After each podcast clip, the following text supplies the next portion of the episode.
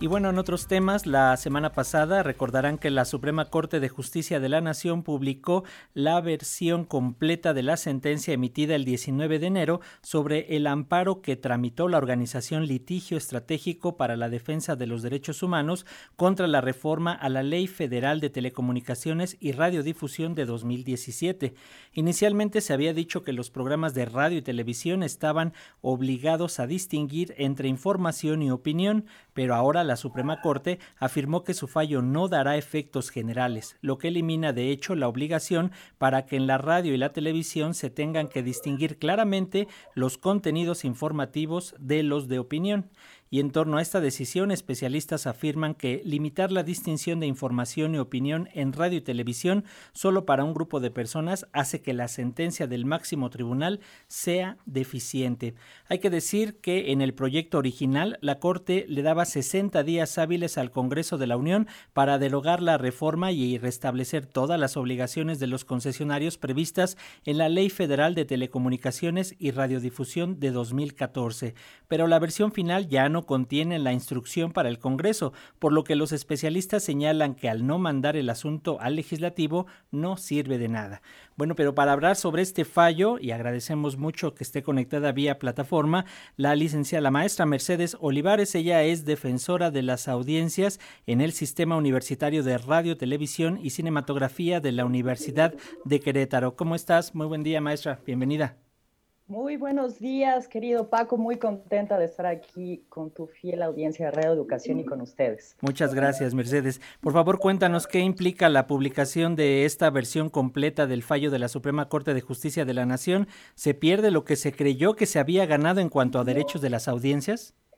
Un poco sí, querido Paco, pero no podemos eh, dejarnos caer la capa, porque es muy importante que todos recordemos que aún queda una acción de inconstitucionalidad que está justamente enlistada ya para ser discutida por el Pleno de la Suprema Corte de Justicia de la Nación. ¿Y qué te quiero decir con esto? Que ahí es verdaderamente donde se va a resolver todo este entramado de amparos civiles y de derechos de las audiencias que vienen y van.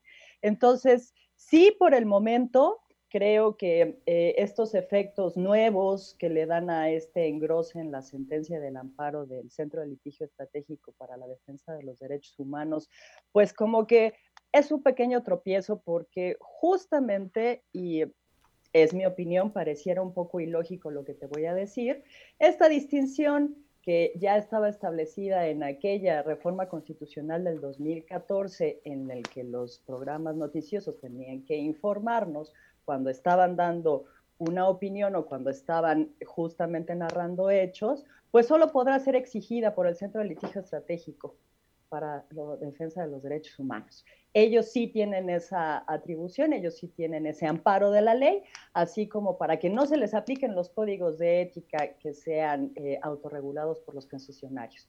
Entonces, está todavía un poco raro, pero esperemos que la Suprema Corte de Justicia ya nos dé claridad como siempre. Todavía esta parte pendiente. ¿Y por qué no obligar estos programas informativos? Ya nos señalabas un poco esta cuestión de radio y televisión a diferenciar entre opinión e información. ¿A quién beneficia o cuál es el trasfondo que ustedes revisan, Mercedes? Pues vuelvo a señalar, esta es mi opinión y la de algunos colegas. Eh, fíjate que quizás es la opinión que tienen los concesionarios, eh, sobre todo de uso privado, en el que han estado acostumbrados a trabajar así. Es un modelo de negocios que evidentemente les ha funcionado y ahora cambiarlos pues les causa un poco de, molestia porque incluso en una conferencia que da la CIRT, que empieza ahí con este tema un poco revuelto en el que señala que medios públicos y privados estaban en contra de esta sentencia y, no, ¿eh? ¿eh? yo quisiera decirte que solo estuvo presente ahí un medio público, los demás no. Eh, decía que toda legislación es censura, entonces, la verdad es que no les gusta que los legislen. Y si me lo permites, yo te voy a leer lo que dice esta sentencia del amparo del Centro de Litigio Estratégico justamente sobre esta diferencia, para que veas que no es censura y que también para que nuestra audiencia tenga los elementos suficientes.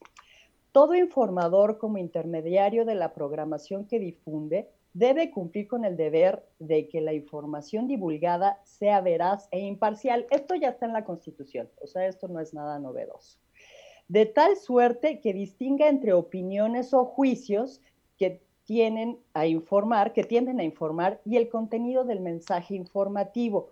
Sugerir, aquí subrayo mi querido Paco, sugerir que existen otros puntos de vista y otras conclusiones posibles.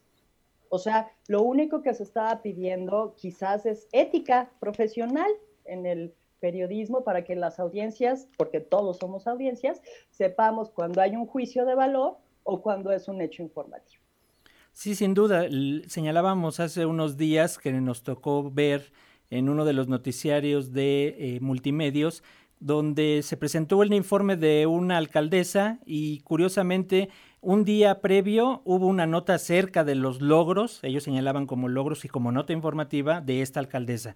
Luego viene una entrevista directamente con la alcaldesa al día siguiente y al tercer día todavía meten otra nota más con reacciones a lo que fue este informe de la alcaldesa lo cual, pues bueno, digo, informativamente yo no sé qué tanto nos pueda dar o por qué no señalar lo que es una eh, nota tal cual o qué es esta información que está diferenciada para poder decidir si para nosotros es informativo o es una editorial de la propia eh, empresa, eh, en este caso televisiva.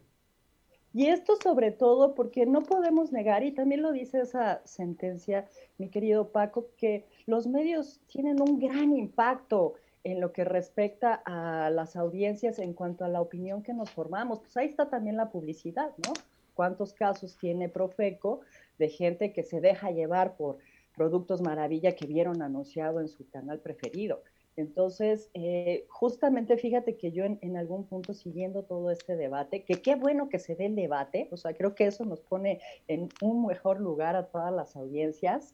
Eh, justamente cuando se daba este debate, el presidente de la, de la de la Cámara de la Industria de la Radio y de la, Televisión decía, bueno, es que hay algunos que consideran que las audiencias son tontas, ¿por qué diferenciarles? No, no, no, al contrario, las audiencias son inteligentes y sobre todo merecen respeto y merecen ser tratadas con dignidad, porque cuando hablamos de derechos de las audiencias, Paco, estamos hablando de derechos humanos. Y entonces lo único que pedimos nosotros, los que sí creemos en este fallo de la Suprema Corte y quienes sí estamos eh, esperando que la Suprema Corte de Justicia vuelva a retomar esta reforma, porque déjame decirte, este derecho que estaba consagrado en el artículo 256 de la reforma constitucional del 2014, ahí estaba. Lo que hizo la Suprema Corte fue dejarlo porque si tú bien has escuchado, los derechos humanos tienen una gran característica que es la progresividad.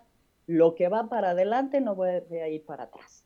Entonces, eh, regresando al comentario que te quería hacer, el presidente de, la comisión, que merece todo mi respeto, obviamente, eh, opinaba, pues es que no necesitan herramientas, las audiencias son muy inteligentes. Y yo diría que todos necesitamos transparencia y todos necesitamos información, porque sobre todo aquí estamos, aquí tocamos un punto muy importante, una sociedad democrática.